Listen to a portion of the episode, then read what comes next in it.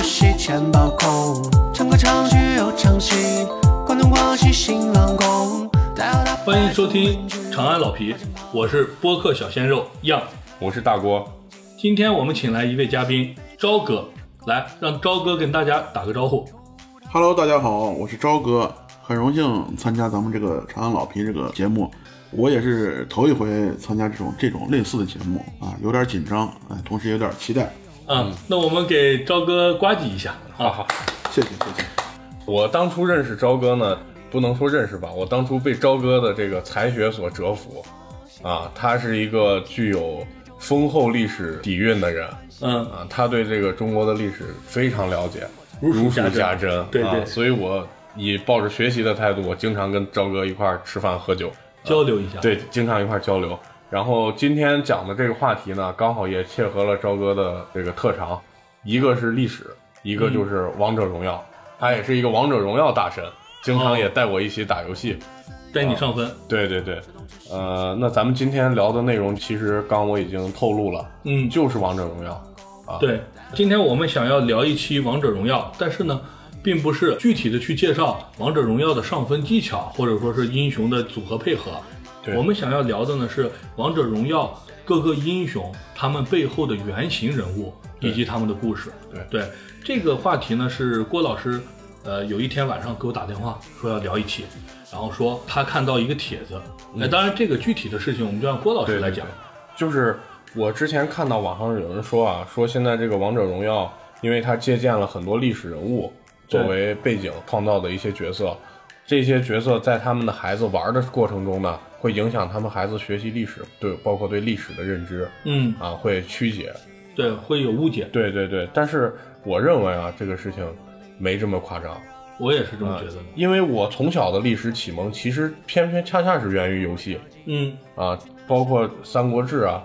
《轩辕剑》啊这些游戏，都给我们的历史，让我们对历史感兴趣。对，是的，嗯呃，我很早的时候，小的时候玩一个那个索尼机，索尼机里边有一款游戏叫《吞食天地》，对我想大家都玩过。玩过吞食天地》里面是故事的原型就是三国嘛，对，呃，里边你可以看到，比如说张飞，中间有一个回合，你可以吃包子或者是那对对个对吃鸡腿，对吃得快给你加血嘛，还是加命，对。然后在这里边呢，就会能看到一些历史人物的一些故事，我就想要丰满这些故事，我就会去哎历史课本上去看，对，或者说讲到历史老师讲到这一节的时候，我是特别感兴趣。对，你会带着一些哎想要了解这个游戏人物他的生活故事和背景的心态去听课，会收益更多。对然你后反而更有兴趣。，对下来你也会查更多的资料。朝哥呢？啊，我跟你们一样，也是从小就是喜欢玩游戏，嗯，但是玩游戏嘛是小孩的天性，但对，是，从玩游戏当中，我们确实学到了不少东西。刚才郭老师也谈到了，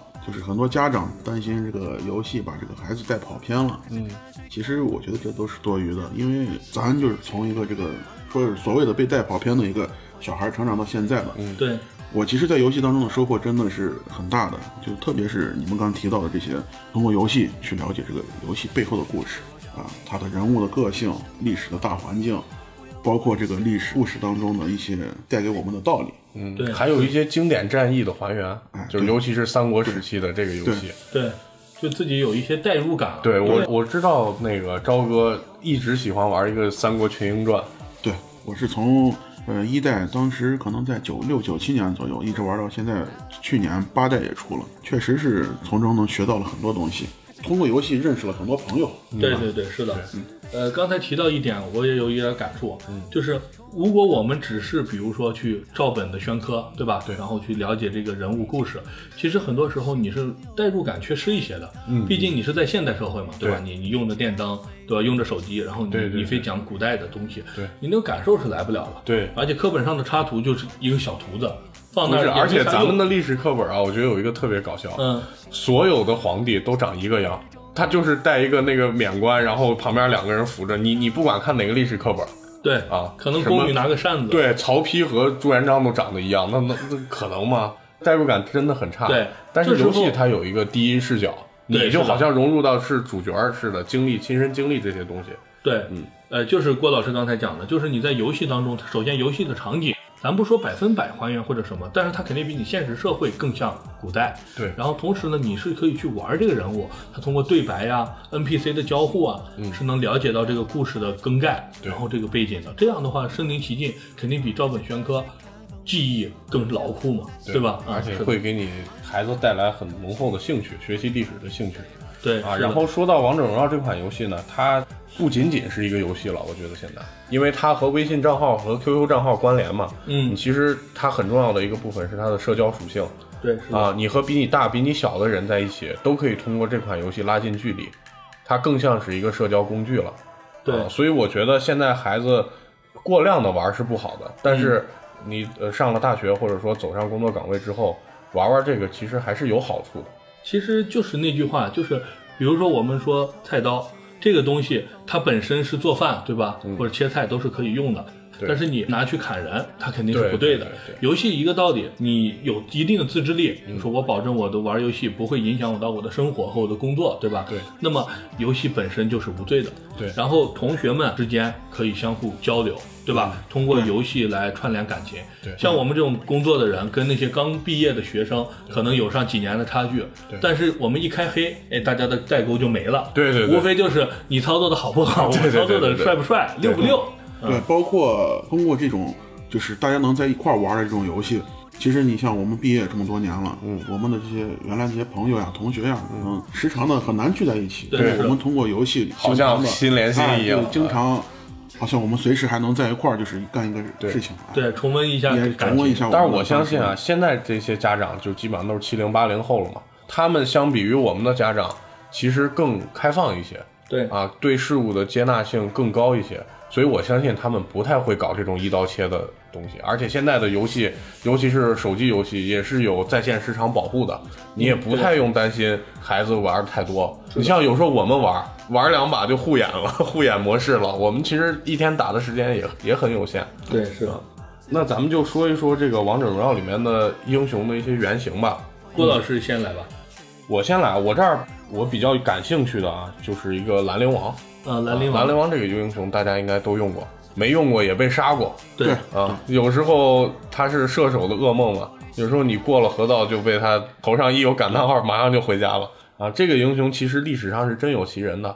他是北齐的一个皇族，也是嗯北齐的大将。北齐是咱们魏晋南北呃南北朝时期的一个国家，嗯，啊有，他小们是高家建立的。说到兰陵王啊，就得提一个音乐，叫做《兰陵王入阵曲》。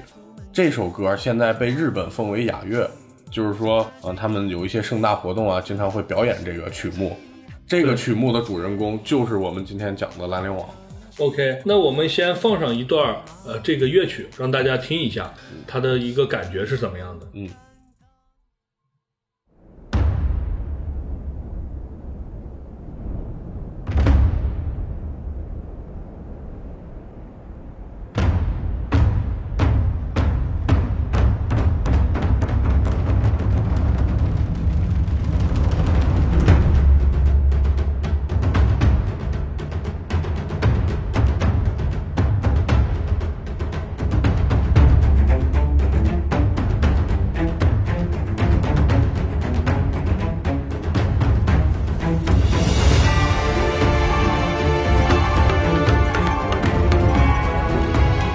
这段音乐是慷慨激昂啊！听完之后，大家也应该从这个名字上就能知道他这个音乐是干嘛的，就是用来鼓舞三军的。啊，啊鼓，舞包士括气的歌颂当时兰陵王在邙山之战的一些英勇事迹，听了之后让大家觉得热血沸腾。啊，其实兰陵王本身这个人啊是特别具有人格魅力的，他是在一个比较荒诞的国家，就是北齐出生的，他是一个王族，嗯，但这是个荒诞怎么说？就是北齐的君主都是有一些怪癖，他有篡位的，啊、有杀自己兄弟的，啊、有跟自己这个嫂嫂通奸的，反正是特别多这种事情。而且他最荒诞的是高纬，嗯高伟他居然给他的猪马牛羊都封官儿，给他的这些动物都分动物宠物啊都封官儿，他是一个就是很荒诞的人。整个高家确实是德不配位吧，感觉是这种。但是兰陵王和他的这些亲戚不太一样，他是属于一枝独秀。首先怎么秀呢？他脸就很帅，长得很帅，特别帅。他帅到什么程度？他打带兵打仗的时候，敌方将领都会认为他太帅，甚至有有人觉得她太像女的，嗯，就看不起她。但是她打仗嘛，就讲究的是一个血性，所以她就想到一个办法，她就给自己戴了一个特别恐怖的面具，就是有点像詹姆斯给自己戴的那个黑面具，特别压抑。对人看了之后，因为看不到你的真容，对对对，就觉得他那个鬼面嘛特别吓人。这是兰陵王，确实是特别帅，可以称之为当年的小鲜肉了，跟样差不多。北齐小鲜肉，北齐蔡徐坤，但是他在帮助北齐这个在战场上夺得军功的同时呢，他的一些优秀品质也吸引了很多死忠的部下，嗯就，是在军中的威望特别高，这样就会招致君王猜疑，对，嗯这样的话，他的皇兄吧，好像是皇兄高伟，就刚我们说给这个中马牛封官的这个人特别搞笑的这个人，就觉得呃，经常跟他聊天儿，说你这么牛逼啊，是不是想把国事变成家事啊？就给他无意中点了一些这个问题，当时他就觉得哦，我已经够低调了对，啊，怎么好像之前有一部电视剧也是讲兰陵王的，大家可以去嗯没看，看我过倒没看过，但是我对听说好像有。最后就是由于他国君的猜忌，最后给他一杯毒酒，然后这么一个英雄人物就不明不白的死了啊！从此之后，北齐也就一蹶不振。嗯没两年，他总共享国才二十二十七年还是二十六年嗯，那啊很，懂，就被灭亡了。其实如果他在的话，真的是以一己之力可以改变这个现状的。兰陵王这个英雄，其实说一说他这个技能吧，嗯，他的技能就是有一个是隐身，啊，是他的核心技能。他在你周边隐身的时候就会闪光，啊，这一点我觉得游戏操作这一点还是让朝哥讲一讲。朝哥毕竟还在是王者荣耀嗯，上对打得对非对，常好造诣很高。对郭老师，你真的是，就说是你让我说这个兰陵王这块儿，我其实确实没有玩过几次，嗯，因为太猥琐，操作不了这种这种英雄，怎么操说作这种怎么说就是大开大合就是哎的这这种个就是比较头铁的，见人就要刚的这种这种性格，对对对，对，但是谈到对兰陵王的感受吧，我还是可以说两句，因为刚开始玩王者荣耀的时候，遇见这种兰陵王这个英雄，手足无措，不说手足无措吧，反正是基本上没有看见他， 你就已经挂了。我就已经死了。等我开始读秒的时候，嗯我才看见他。他这个核心技能确实，这个隐身确实对这个新手玩家或者说是刚开始玩的人不太友好。不太友好。那个样子现在玩不玩王者？呃，我玩王者荣耀比较少，嗯，所以当时郭老师找我做这个话题的时候，我也是在想，哎，我讲哪些英雄？对，不是，我看你恶补了一阵儿。对对对你平时不在线，然后前几天说要录节目，你疯狂在线。对，很早以前是玩过王者荣耀的，后来随着我这个手机慢慢的这个年纪大了，手机开始有一点就是不太不太顺滑流畅啊对，不太顺滑了。而且王者荣耀的这个大小呢逐渐增加，对，就是所占的空间越来越大，然后我四就五把它个卸 G 载了，现在。对，把它卸载了，然后过了一段时间也就没玩儿，因为卸载了也就想不起来。后来的话又把它装上来，然后就是跟同事们开黑打了几把，嗯，打了几把以后，当时就是腾讯爸爸嘛，就送我一个狄仁杰，嗯嗯啊，狄仁杰，然后狄仁杰呢本身。除了那几个新新手英雄安琪拉呀啥的以外，我就觉得比较屌的一个送我的英雄就是狄仁杰，嗯、然后我就看嘛，狄仁杰的定位，ADC，我虽然王者荣耀打的不是特别多啊，但以前打 DOTA 或者撸啊撸，其实类似啊，就是搬搬上了手机嘛。 MOBA 游戏嘛，对，然后我就发现他是一个 carry 或者说 ADC，然后在下路别人保他，然后你就一直发育一直刷，呃，也不用干架，反正啥也不干。如果是大家打起来，你就推塔。练到有一定的装备的时候，就可以 carry 嘛，所以比较适合我。而且我当时是小的时候比较喜欢看那个《神探狄仁杰》，对对对，对，然后这个都是童年回忆。对当时我跟朝哥经常看这个片儿，而且第二天还要交流不，。他的对第一部已经算是我的一个童年阴影。对，尤其那个呃那宇个无文头成鬼，都对，那个宇文宇文成成都，都、凤翅呃，对呃刘刘金刘金塔，塔哎对对那个确实把人当时吓了一，着实吓了嗯一阵子。对，上一期我们忘了分享这个了啊。嗯，对，用到狄仁杰之后，然后后续也就玩过一些其他的英雄，然后呢，有一些辅助类的英雄啊或者啥都都是去玩，但是呢，整体来说我玩的不是特别多，主要的原因是因为。我在电脑上玩吧，我那个操作还勉强跟得上。嗯，在手机上玩，也不知道是因为手大的原因，还是年纪大了手汗太多的原因，对，就是灵活度就差了很多。打起来以后，经常会拖别人的后腿，所以我这边玩的确实不是特别多。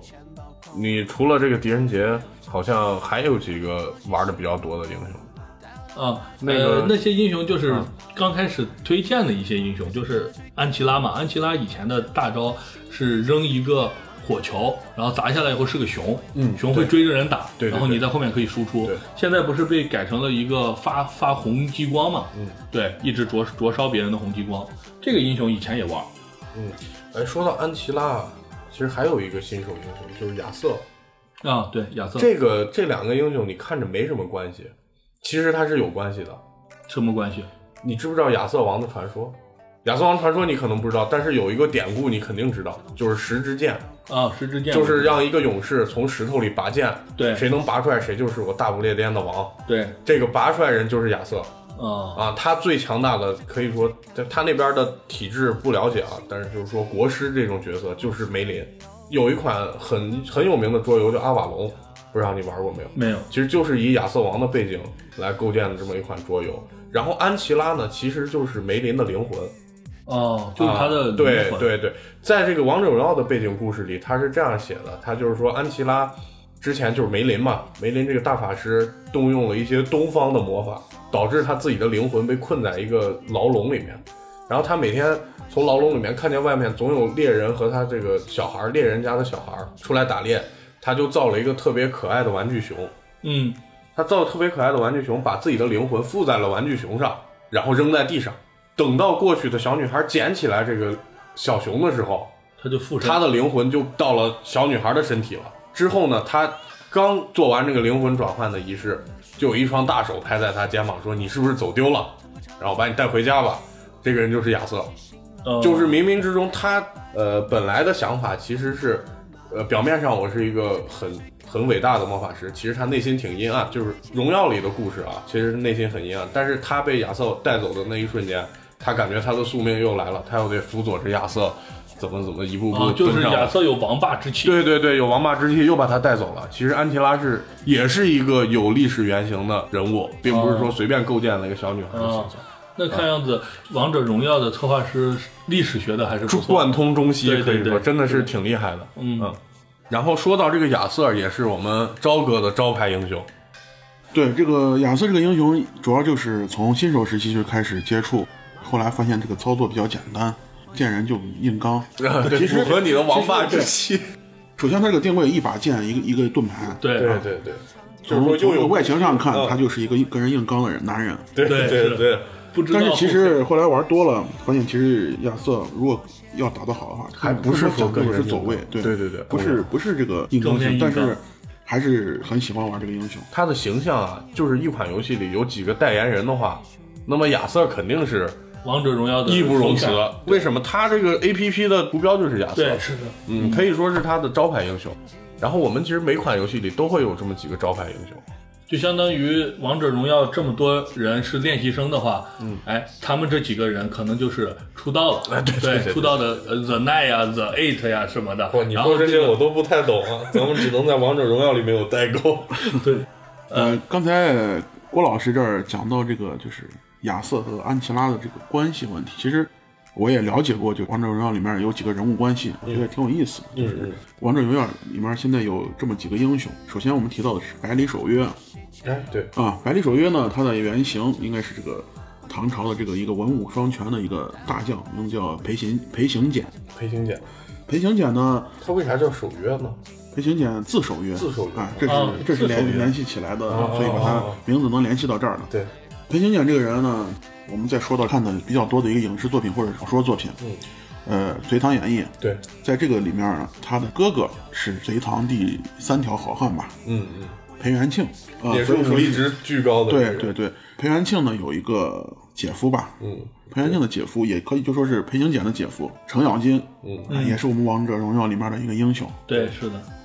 裴行俭呢，他的这个呃老师是苏定方，苏苏烈定方就是我们荣耀里面的这个苏烈，啊，苏烈，抱个大电池拿个大 棒子，拿个大棒子的这个，对对对看着特别霸气的一个男人。也是你比较喜欢的对对英雄。再往上说，苏烈的师傅是李靖，李靖当然在好像在咱这个游戏里面没有，但是跟李靖有关系的人还是有那么几嗯谁个呀。李靖的儿子，嗯，哪吒哪吒，嗯啊，这是一个李靖吗？这不是一个，是一个李。靖，是一个李靖，这是一个李靖，嗯，没问题，只是呃，那个把不这是陈塘关总兵这个吗把陈塘关总兵的李靖原型就是这个啊就是大唐的是那个唐李朝世战神济哎吗哦对李靖，李药师，大唐军神。李靖呢，他的师傅又是谁？或者说他跟谁学过一些一些东西，在隋朝的这个韩擒虎，啊，韩擒虎不就是裴擒虎？对，这就原型又落到我们王者荣耀里面，又变成了哦对对对对裴擒对虎。所以说我们是从上到下看裴擒虎、李靖、哪吒，嗯，下来的苏烈、苏定方、嗯，裴行俭、程咬金一系列的一脉相承的，对，你都啊很有就意把思。隋唐等于串起来了，串起来隋末唐初对就是全都串起来了。啊，说到这个李靖，我就是他历史事迹我就不讲了。李靖发明了一个特别好玩的东西，在古代可以说是一枝独秀的东西什么东西——开平方机，你知道吗？哦，开平方的开平方就是开平方机对是我李知道靖干开根号的那个东西，我知道。当时这是传说啊，就是我不一定说有历史史实，但是好多人就是这么说的。它是开平方机怎么运作呢？就是我有好几个人在摇嗯啊，它其实是机械的那种东西。对你是你例如说，它就是个大算盘，嗯然后我把要开平方的数字拨上去，嗯，之后好多人摇摇一会儿，咔，它就出结果，就给你把这个数开平方了，那是说明他数学的造诣也是不错也很高。对你像是这种人智商应该都不差。呃，那这样我也讲上几个，就是我比较熟悉的一个游戏的原型人物。但是我这个故事呢，可能比较长，嗯比较就是深啊，我就花一点时间跟大家分享一下。好的就因为刚才讲到唐朝了嘛，嗯，其实我们知道《王者荣耀》有一个英雄叫杨贵妃嘛，对而且杨贵妃很有名气，大家都知道。然后我们长安老皮嘛，也是嗯长安的事情会讲一些。对对对对然后还有一个人物是我查网络我发现的，就是盾山嘛。盾山这个游戏的人物啊，他原来其实是有一个安禄山，安禄山后来是因为各种原因被砍掉了嘛，砍掉以后有了这个盾山。但是这个盾山就是有些人说他是那个安禄山的原型，替代品，对替代品，但也有人说不是，是全新的人物。呃，我们就姑且认为他是安禄山是他的原型。嗯，然后我们就讲一下杨贵妃和安禄山的故事。嗯，啊，当然我们不讲那种呃野史 野史上传的那种， 对吧？那么那些故事啊，那些故事可能不太适合少儿听啊。我们讲一下这个正经在历史上他们之间的关系。嗯啊。嗯，公元七五六年，你这是、是背的稿子吗？不是，这是我查阅的一些资料啊。嗯对对对，我们要对听众负责嘛。对啊，公元七五六年的春天，啊，就是长安城乌云密布。对啊，黎明的时候，嗯，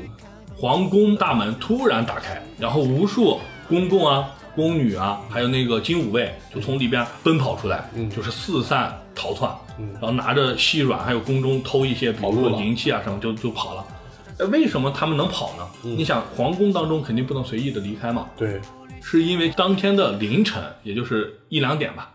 唐玄宗哎带着他媳妇儿杨贵妃，还有他的大舅子这个杨国忠，嗯哎还有一些手下什么陈玄礼啊之类的就跑了，就是半夜他们已经跑了，对，所以咱们知道就是那群龙无首了。对，嗯整个皇宫都乱了嘛，所以人就都四散跑了。他们为什么要离开皇宫呢？是因为安禄山哎和他的副手史思明反了就是反了，已经在前天攻破了潼关。嗯，熟悉历史的人都知道，关中地区的咽喉就是潼关嘛。对所以破了潼关之后，到长安其实是非常嗯很快的近了对，所以就虚了嘛，就钝了嘛。嗯，然后就跑跑跑，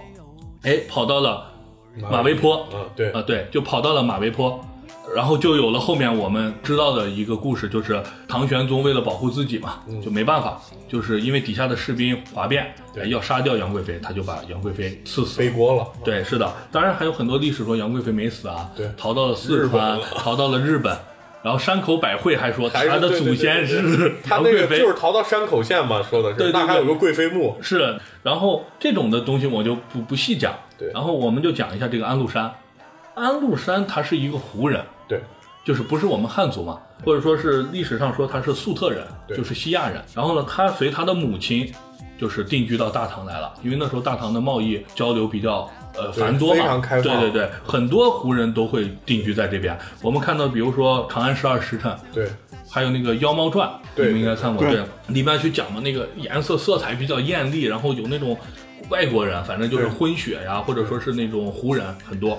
他呢，就是定居到大唐，嗯然后他的母亲呢改嫁给了一个姓安的军官，然后他也就改姓安了。其实他本来不姓安，哦，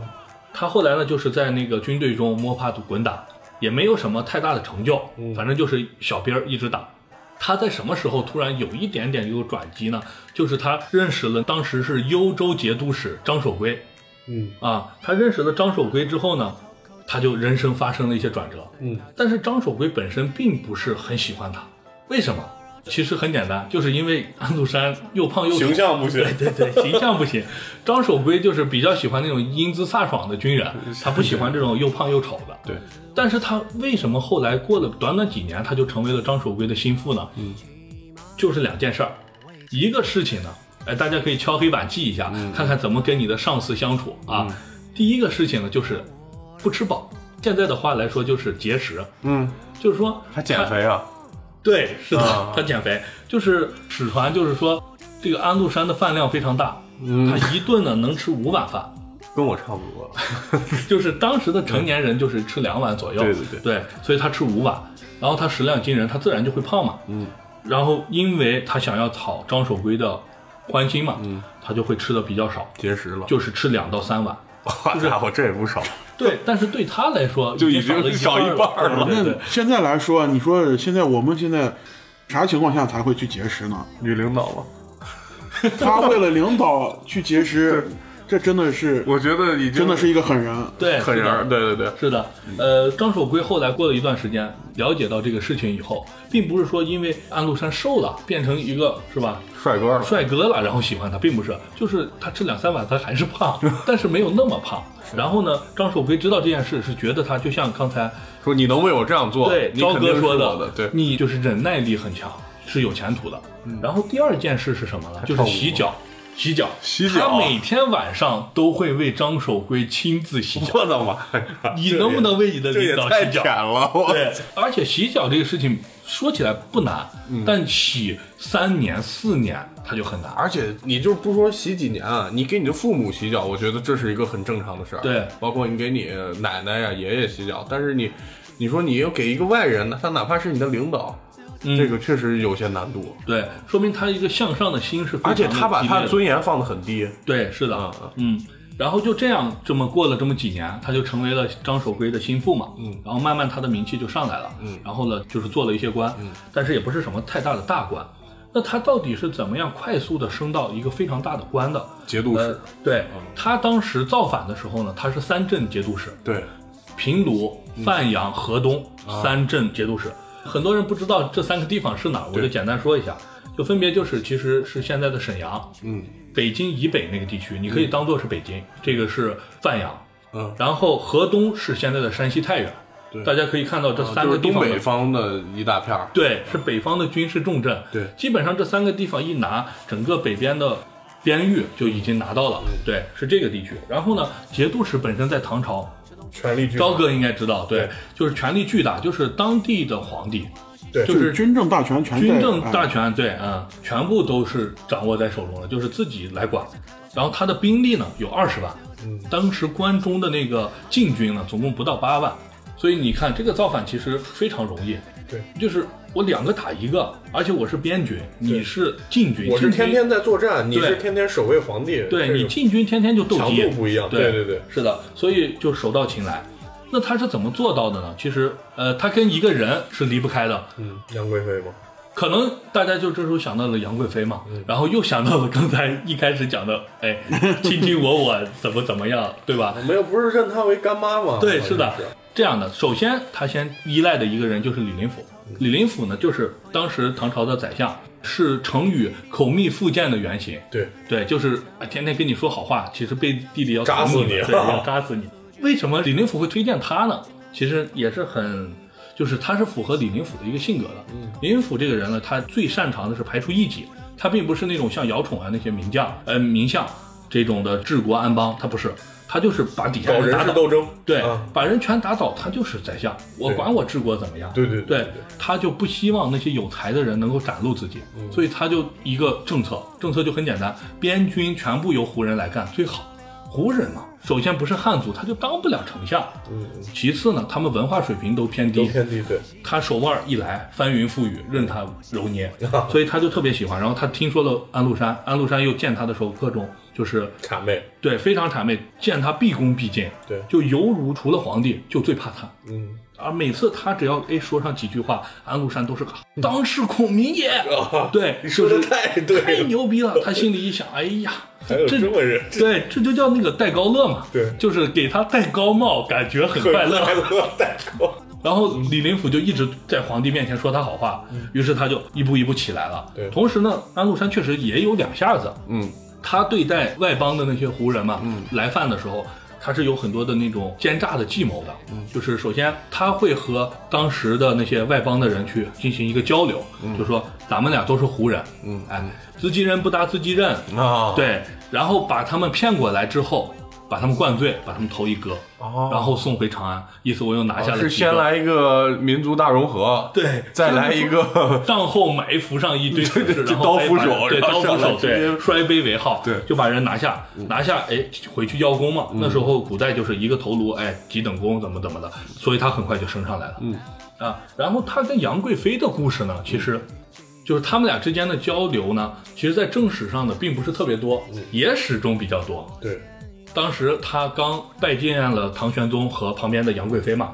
他就要认她为干妈，嗯，他其实比杨贵妃大好多，对他比杨贵妃大十来岁，对，然后呢，直接拜倒到地上，就是叫妈啊啊。然 后杨贵妃在唐玄宗的授意下，她是同意了。然后呢，就发生了我们历史上经常讲的一个故事，就是喜三，就是第三天杨贵妃就又把她招进来了，嗯。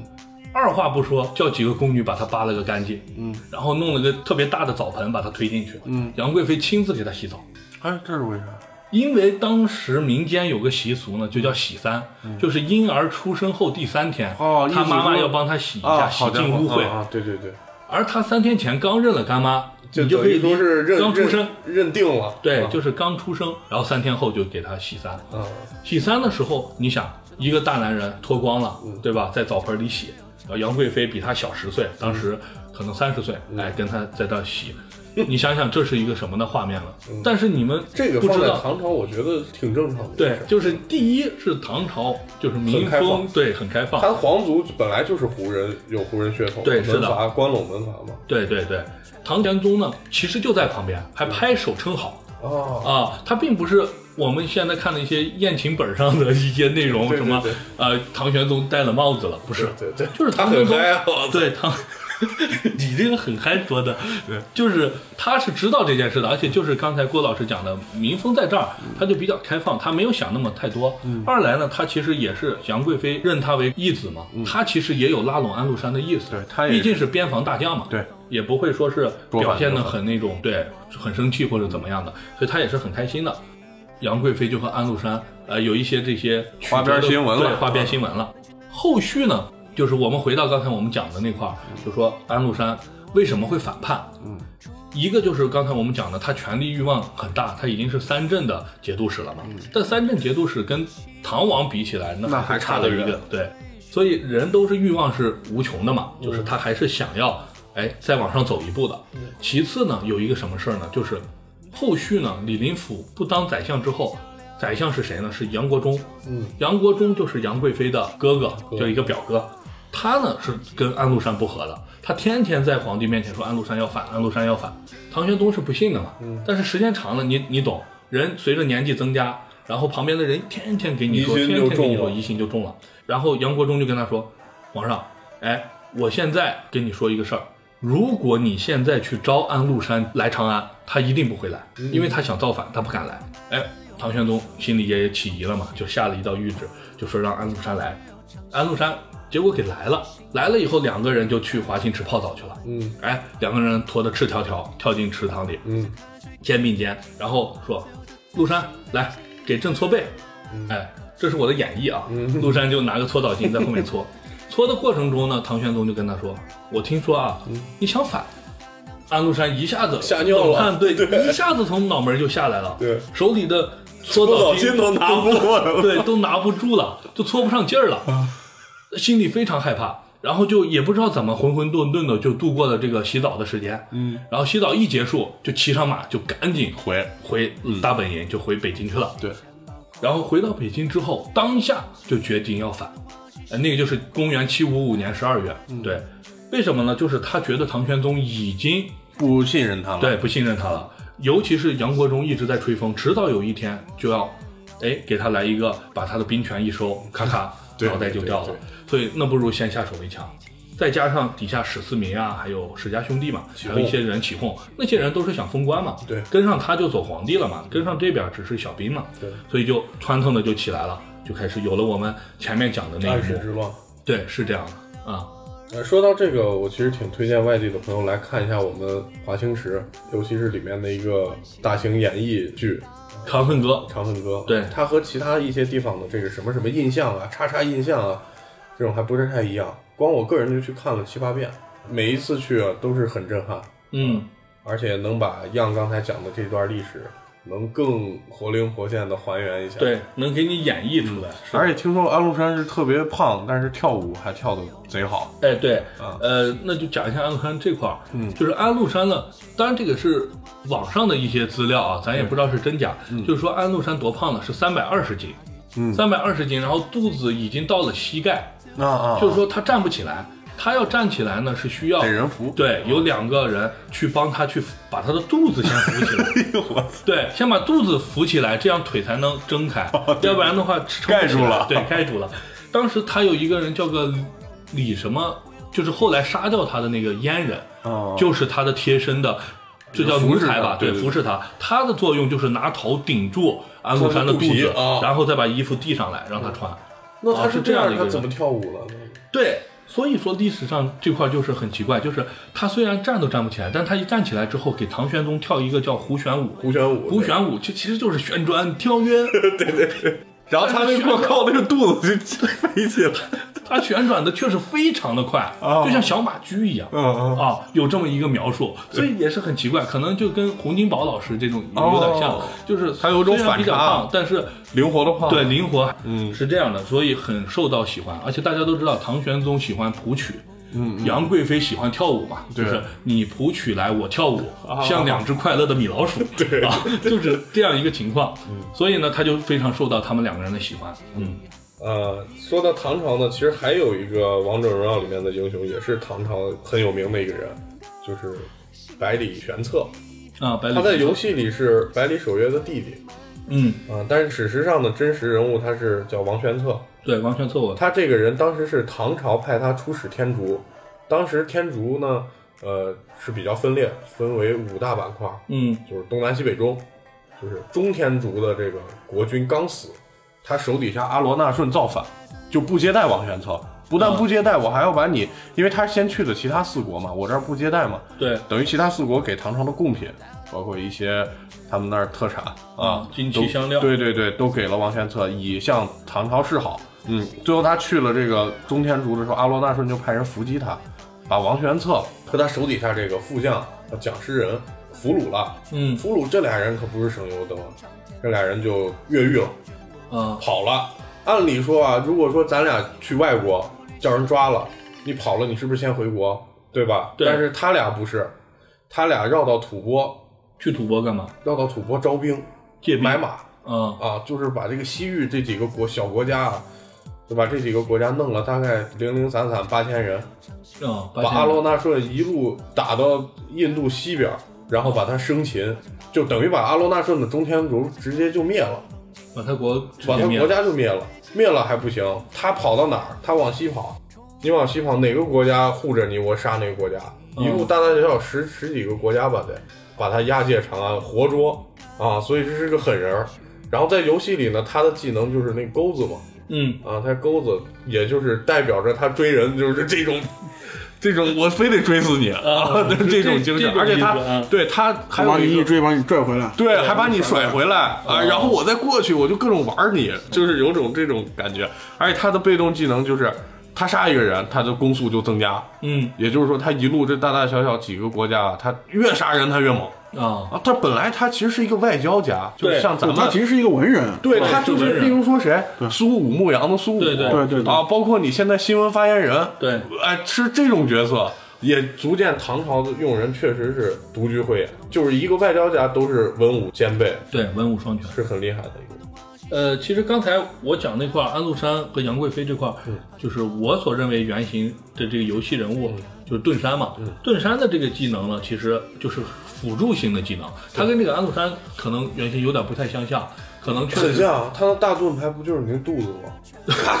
整个这个体型也是感觉比较体型很宽啊哎，哎又宽对又圆的这体种。型和造型，还有这个山字，我觉得是有。然后他的那个技能就是有一个非常快的一个突进，突到别人咔咔咔把你撞开背人之后，把人往后一甩一对扔，然后再开一个盾把人挡住，可以阻绝就敌人的队友去救这个敌人，然后对你的队友可以群殴他们啊，是这样一个作用。确实是皮糙肉厚，有点符合就是安禄山那个形三象百二十斤，然后关键时刻一发力又呃非常快，冲上去把人一扔，有点像跳那个舞啊，啊。胡旋儿，对，还有一个就是那个杨贵妃，嗯，呃，杨贵妃刚才其实讲的稍微就是少一点，其实嗯游戏中的形象倒没有讲，游戏中他是弹着一个琵琶，嗯然后弹着琵琶，然后他有个技能可以一个范围内释放出一个，给自己一个回血，然后释放有两道那个伤害吧，嗯就是会追敌人嘛，对对。杨贵妃其实就是很多人都会说，这个安禄山当时造反就是为了得到她。嗯，对，其实我觉得倒不是，嗯呃，为什么呢？其实刚才也讲了安禄山造反的原因，主要最大的原因还是怕唐玄宗先下手，因为唐玄宗其实是一个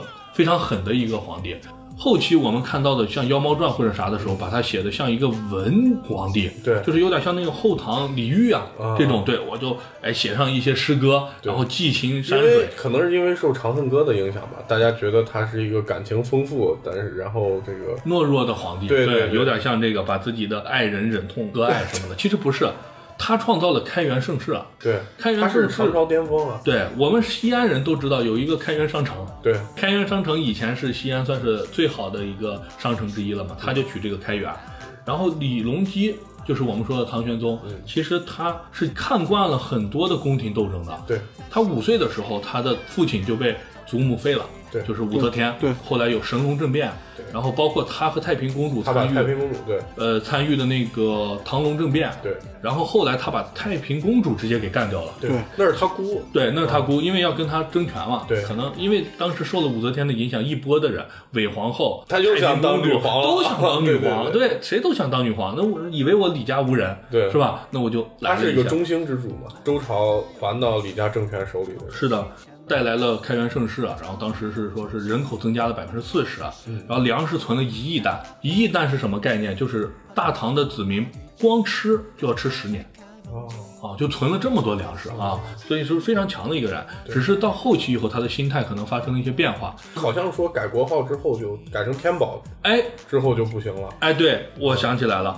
呃，他当时为什么要把开元改成天宝？其实也有一个故事，嗯就是说天宝取自哪个故事呢？就是王勃的一首诗嘛，嗯，物华天宝，宝对，龙光射牛斗之墟，这是彭滕王阁序滕王阁序，对对对，天宝就是上天的宝贝。他改这个年号呢，很多人说是为了避开那个忌讳，就是他两个哥哥都在同年死了嘛。哦但其实很多史学家认为不是，啊嗯就是他们觉得这个是李隆基，也就是我们唐玄宗心态改变的一个标志，嗯就是他觉得自己已经做的足够好了。对对这一点就是那个《长安十二时辰》里好像那个圣人有说嘛，对对对我们把该做的事儿都做完了，对做的非常好了。刚才我讲到那些数据嘛，然后他就觉得自己呢是上天送给大唐子民的一个宝物，哦所以他这个天宝说的是他自是己自己，然后后面他的心态就变了嘛，就开始哎斗鸡啊，然后开始就是准备选妃嘛。嗯当时他是武惠妃，武惠妃死后，他就心情就低落了嘛，嗯他就想要找一个找个女人嘛。然后当时他的儿媳妇儿就是杨贵妃，哦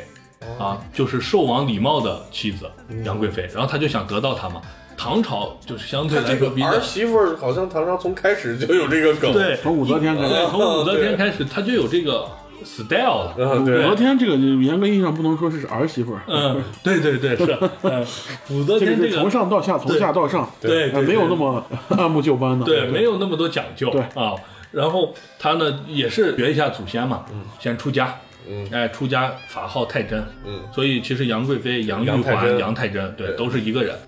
差不多了，跟儿子的关系断的差不多了，大家也就冷了嗯嘛，哎，我就把她招过来，直接封为贵妃，就是这样和杨贵妃就是形成一些关系的。形成之后呢，其实杨贵妃也被赶出宫过两次，哎，具体的咱们就不说了，嗯，呃，就是说他们还有一些爱情交隔吧，对，杨贵妃最后死呢，倒不是说是唐玄宗这个人是一个我们讲的那种文人皇帝啊，就比较懦弱，其实并不是，他其实反而是他的狠带来的，就是保护自己，那肯定更重要，对所以就果断的放弃了杨贵妃。对，只是后人，尤其是白居易嘛，写了《长恨歌》以后，就把他走到了那个那一趴上了，对啊，嗯对，就还有几个以唐朝人物为原型的英雄啊。之前啊，我我挺喜欢玩的两个英雄，一个叫李信，一个叫明世隐嗯，啊。但是我一直不知道这个李信的原型是谁，这个李信的原型不不应该是秦国的那个李信啊吗？不，是战国时期那个李信。后来我了解了一下啊，嗯这个是我是先从明世隐这个角色开始关联过去对，关联过去的，就是明世隐他是武则天的一个宠臣啊，而他从小他也是唐朝的一个官员啊，他从小是学了一些就是这种鬼神之道，包括占卜之术啊，然后他有一些小偏方给你治治病啊。就这哦个，这些他野他路子对他有一个是治疗风疾，特别厉害，也就对应上游戏里边明世隐给人加血的这个技能。嗯，他的原型是明重眼，他历史上好像有跟武则天上有有过一些绯闻。啊，有过一些绯闻，就和狄仁杰一样，男宠加他加对，因下为属，武则天的男宠比较多，对啊对，然后也到底是不是咱也说不定。然后反正就是有这么一个关系。当时他这个呃，因为这个人比较帅嘛，呃，武则天的太子，武则天立的太子叫李贤，就好像传说是李贤把他刺杀了。武则天知道这个事儿之后非常生气，就把李贤给废了，让他可能就去戍边了，就符合李信的这个形象了，就是都是 X 打头嘛，嗯，啊，他是信，那个是贤。李信他的那个官方游戏的官方故事，他是废太子嘛哦啊，他是废太子，这是一个很重要的标签。嗯而且他这个台词里面有一句特别我特别喜欢：“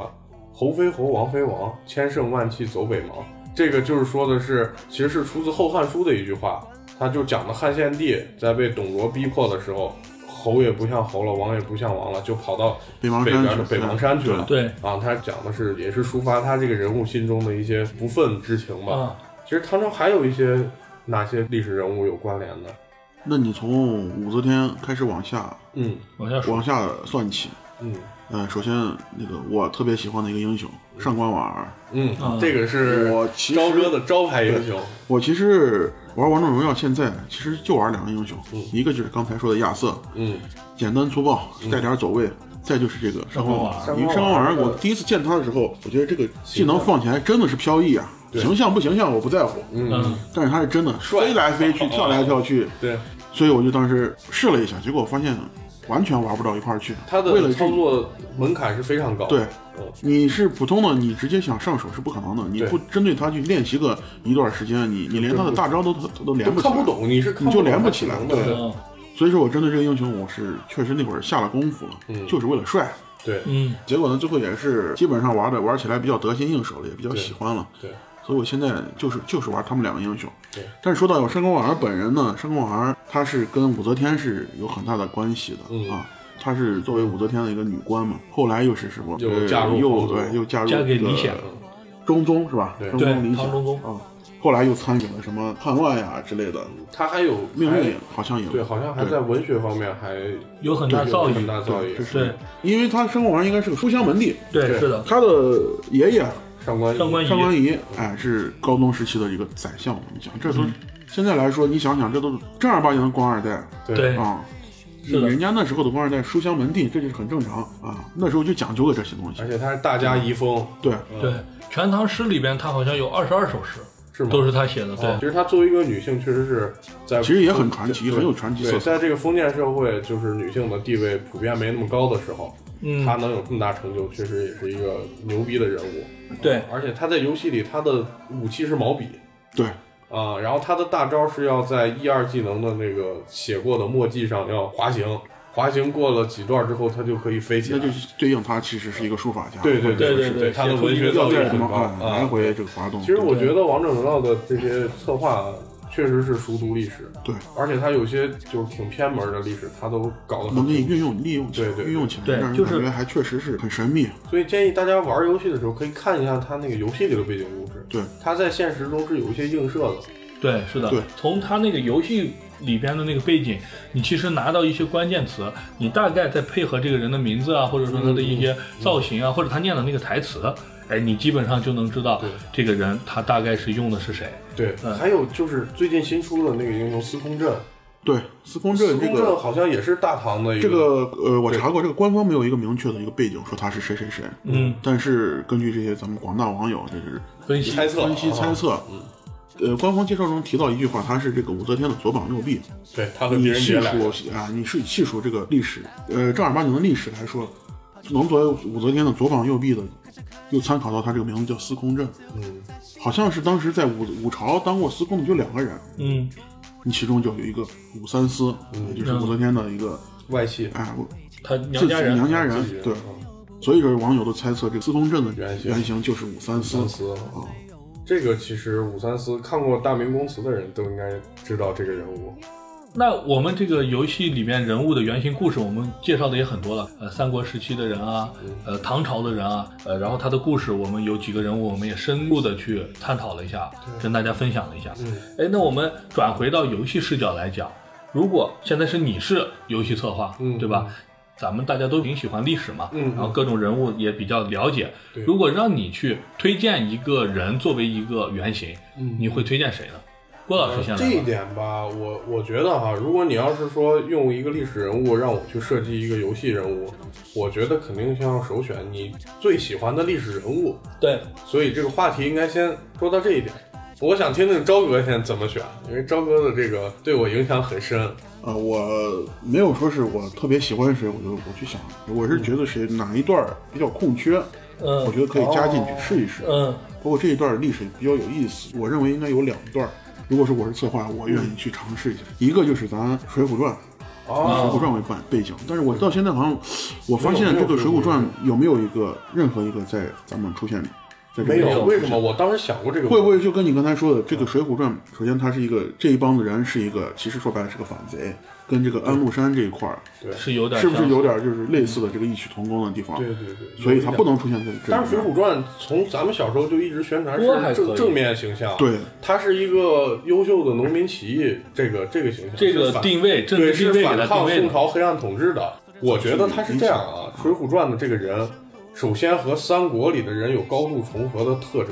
怎么说对，？部分你比如说，部我分人现物在是出有一个李逵，嗯，你说我是像程咬金呢，还是像张飞呢？李逵，在我的心中其实就是程咬金的形象，对对，他是两个斧子转来转去，啊黑你说旋我风嘛，对对对是的对。然后你都说仁义，我出一宋江呢，是不是和刘备又有点重啊对了？关胜、吴用关羽啊，关胜、关羽吴这都用明是显。对对对诸葛亮，啊，对诸葛亮啊，就是这种，这种首形象先是他有高度的相似性，嗯，而且你包括但是林冲、赵云啊，对赵云赵云都其是实都有点相似对之处。对对，他可能要出就是我觉得最代表性就是鲁智深，倒是没有一个特别的形象，就是一个和尚形象，而且很粗一暴个。酒肉和尚。对对对，但是问题这就牵扯到第二个问题，你一说《水浒传》，一百零八个人你是出完还是不出完？，对，如果说出，我觉得他只可能说三十六天罡里头，对就是里头出一点儿部分有代表性的，比呃比如说什么霹雳火秦明，而且出一个特别快，移动速度特别快，唰唰唰唰过去打你。对，啊，急先锋、索超这俩可能有点像啊，嗯然后或者说是或者说武我觉松得小李广花荣比较有代表啊性，，小李广，小李广其实那个射手本来也不多。啊老，射手这块靠着。或者或他出一个女性角色，母夜叉，母夜叉就这种，对，母夜叉其实挺有话题的。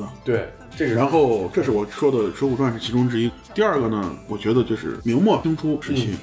对，呃，卢象升、嗯，孙孙传庭是吧？对对对嗯，，还有孙承宗，包括后期南明的李定国，这些都是其实都是很很有正面形象的爱国英雄、民族英雄。可能现在说这个说法不合适，其是实的呃，那个谁啊，岳飞倒是可以出一期，但是他也是有点有悖于民族融合的这个，对对他最近的他忠于宋朝可以，但 是岳哎我飞觉得这种的没有问题。光环太大了，还是对怎么了对，是的，岳飞这个人家喻户晓了，对吧？但是他的故事也很丰满了，所以其实我觉得他要是不考虑这个刚才讲的民族啊，或者说这个定位的这个问题，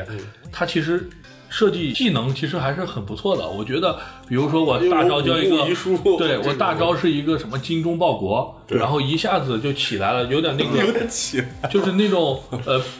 打 DOTA 都知道 BKB 打开的那样，啊对我一个脸一个控大招，变对身变身呃对我可以魔法加一些抗性啊，然后一技加一能些指抗导性，黄龙，对之类的，它其实是有很多那种可以加的色彩的，只是确实是可能是考虑刚才我说的那个问题，所以没有往这边走。我刚才想分享的话也是这样，就是跟刀哥说的差不多，嗯，